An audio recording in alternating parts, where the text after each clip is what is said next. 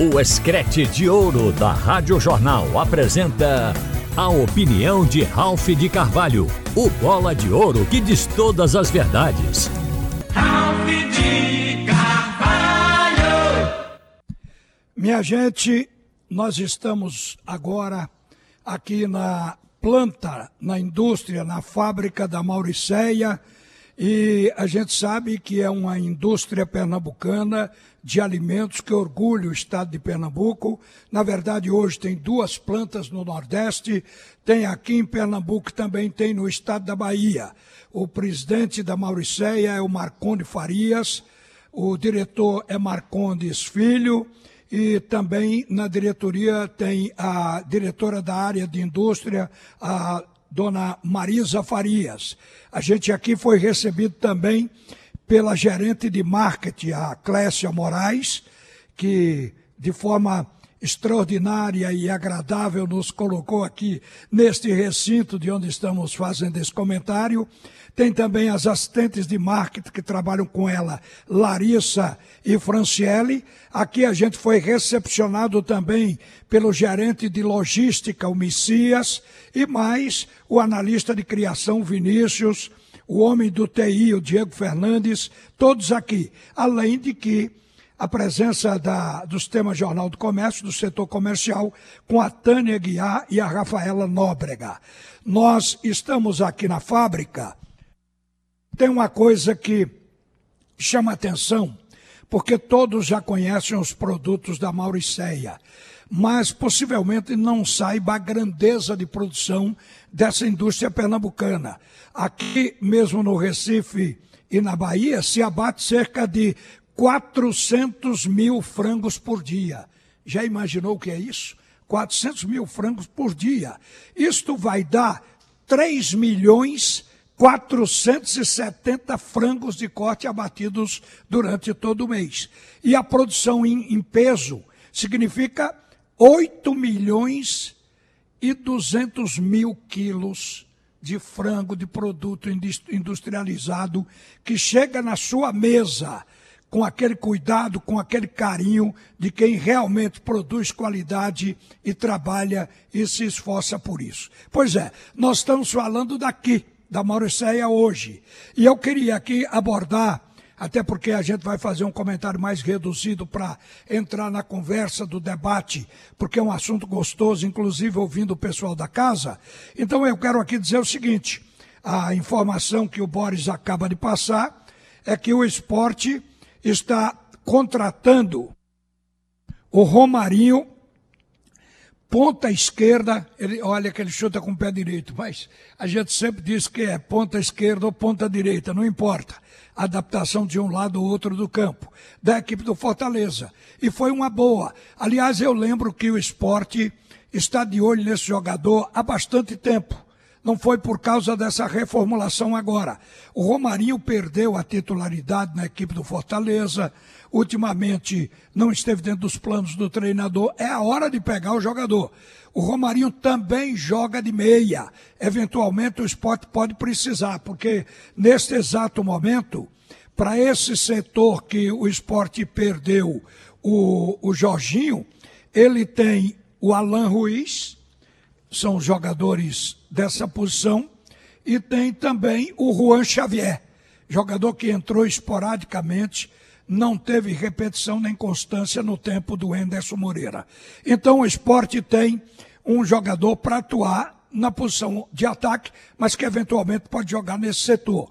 É importante nas contratações atuais que se traga o polivalente, o jogador que jogue mais de uma função, porque aí o clube tem ganho com ele. Evidentemente, pode ter uma superlotação numa vaga, ele vai para outra. O futebol, pelo custo atual, tem que fazer exatamente isso. Então, se o Romerinho chegar, o plantel do esporte, ele vai subir dos atuais 26 jogadores para 27.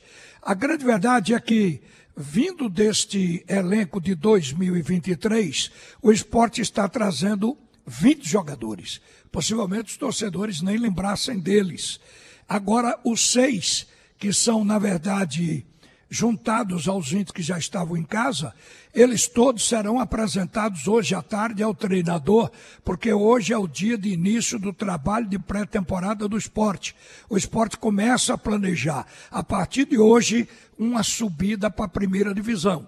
Vai aprimorar o time porque passa antes da Série B, que só vai começar no dia 20 de abril. O esporte joga antes o campeonato estadual, joga a Copa do Brasil e joga a Copa do Nordeste.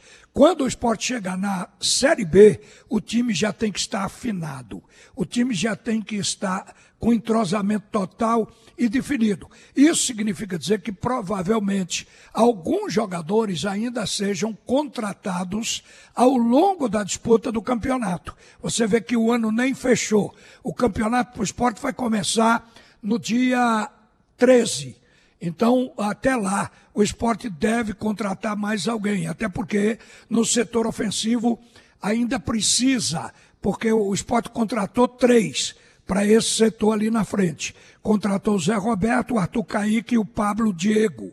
Dentro de casa, só tem o garoto da base Paulinho para a posição de ataque. Só tem Paulinho. Paulinho não teve praticamente nenhuma chance nesse ano de 2023, que era para ter tido mais oportunidade para ser aproveitado agora. Mas o esporte cochilou, porque o Enderson Moreira, ele só promovia um jogador da base e só dava a chance de repetir escalação com esse jogador da base quando ele saltava a qualidade, como foi o caso do Fábio Matheus. Então era muito difícil promover e o Paulinho ficou pouco utilizado. Mas agora vem uma nova cabeça do técnico Mariano Sosso, o argentino, e provavelmente o esporte tenha melhor utilização, inclusive da prata da casa. Mas, na verdade, estão hoje se apresentando 26 jogadores. Dos 26, dois não têm condições de treinar, que é o Sabino, que fez uma cirurgia no pé em razão daquela fratura no pé esquerdo, e o goleiro Denis, que também fez uma operação de lesão de menisco. Então esse vai demorar a voltar e demorar bastante. Agora o esporte tem 26. Eu estava pensando aqui que o esporte aqui tem nesses praticamente 26 jogadores, é, para quase dois times. E separei aqui teorizando um time. Se o esporte quisesse, digamos, começar fazendo um time para ir aprimorando. Ele poderia começar com Kaique França, Lucas Ramon ou Rosales, Rafael Thierry, Lucas Castanho e Filipinho. Tem os reservas, obviamente. O meio-campo, Felipe, Fabinho e Alan Ruiz na frente, Arthur Caíque numa ponta, Pablo Diego na outra e Zé Roberto como centroavante. Quer dizer, o time do esporte, ele entra para a pré-temporada com a espinha dorsal e com a estrutura para ir sendo complementado ao longo dos dias que faltam para a estreia no campeonato estadual. E durante também o campeonato estadual. Eu vou lembrar o que hoje pela manhã eu fiz, que a primeira divisão que é o objetivo de todo clube, mesmo o que está como Santa Cruz, sem nenhuma série, mas espera entrar na Série D, o Náutico está na Série C, o sonho de todos e o objetivo tem que ser a Série A, porque o clube só existe como grande quando entra na elite do futebol brasileiro. E hoje pela manhã, com base nas informações do presidente do Fortaleza, eu levantei aqui o que significa entrar na Série A. E disse exatamente isso que vou repetir. Considere que o Fortaleza estava na Série B em 2017 e 2018. Então, 2017, o faturamento foi de 24 milhões. Em 2018 foi de 51 milhões e 600 mil. Já foi até bom. Mas quando o time ganhou vaga na Série A e disputou a primeira Série A em 2019, o Fortaleza estava voltando, como voltou à Série A. Então, em 2019, o faturamento saltou para 120 milhões e 400 mil reais. O faturamento caiu por causa da pandemia em 2020, mas caiu para 86 milhões. Quer dizer, ficou suportável. Em 2021, o Fortaleza retoma a, o seu faturamento já faturou 175 milhões de reais. O ano, de, o ano passado, 2022, aí o Fortaleza já tinha colocado o pé nas competições sul-americanas. O Fortaleza faturou 267 milhões e 800 mil reais. Este ano, veja o, o, o, o que foi de, de subida e de triplificação, de, é, subindo quatro vezes, três vezes. O Fortaleza, agora em 2023, já tem os números apresentados pelo seu presidente, vai fechar o balanço tendo faturado 320 milhões de reais. Você ganhando 320 milhões por ano, automaticamente você pode pagar todas as dívidas e deixa de tê-las. Você passa a não ter dívida porque tem dinheiro para pagar. Repare o que significa uma Série A. O Fortaleza, inclusive, estando numa Série A, foi uma vitrine, seus jogadores ficaram valorizados. O ano passado vendeu Moisés ao Cruz Azul, não foi o Cruz Azul que levou Moisés? Foi. Do México, vendeu por 25 milhões e 400 mil. Agora está tentando recomprá-lo, porque ele vendeu em parcela o Cruz Azul. Eh, resta pagar, parece que duas parcelas, essas parcelas o Cruz Azul não pagaria mais e o Fortaleza cobriria para ter o jogador de volta. Quer dizer, o, o clube fica com liberdade financeira para fazer o melhor, botar o melhor time em campo. E hoje o Fortaleza já pisou, além da Série A, que permanece, já pisou na Libertadores e na Sul-Americana. Isso significa dizer elite, grandeza que o clube passa a ter.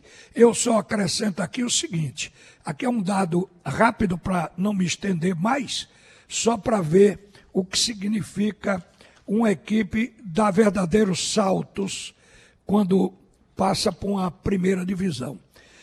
O Fortaleza em 2017 tinha 7.500 sócios, agora tem 42 mil. O Fortaleza teve um faturamento com suas lojinhas, como o esporte tem, Santa Cruz e Náutico, ele faturou apenas 600 mil reais, lá em 2017, 2019. Quando entrou na Série A, imagine quanto essas lojinhas faturam hoje. Eram 600 mil. Hoje, no balanço, o faturamento das lojinhas chegou a 30 milhões de reais. Isto é primeira divisão. Todos trabalhem para chegar lá é onde está o dinheiro. E ainda tem o dinheiro das ligas, que todos recebem de Série A, Série B, mas na primeira divisão a participação é maior. O bolo é grande e o clube passa a ser chamado de clube de elite. Então todos têm que ter a ambição de chegar lá. O esporte está começando seu trabalho hoje. E tomara que este ano chegue, este ano 2024. Porque neste de 2023 faltou time e faltou competência ao treinador no final. Uma boa tarde, minha gente. Volta Alexandre Costa para comandar o segundo tempo do assunto é futebol, aqui direto da fábrica da Mauricéia. Você ouviu a opinião de Ralph de Carvalho, o bola de ouro que diz todas as verdades.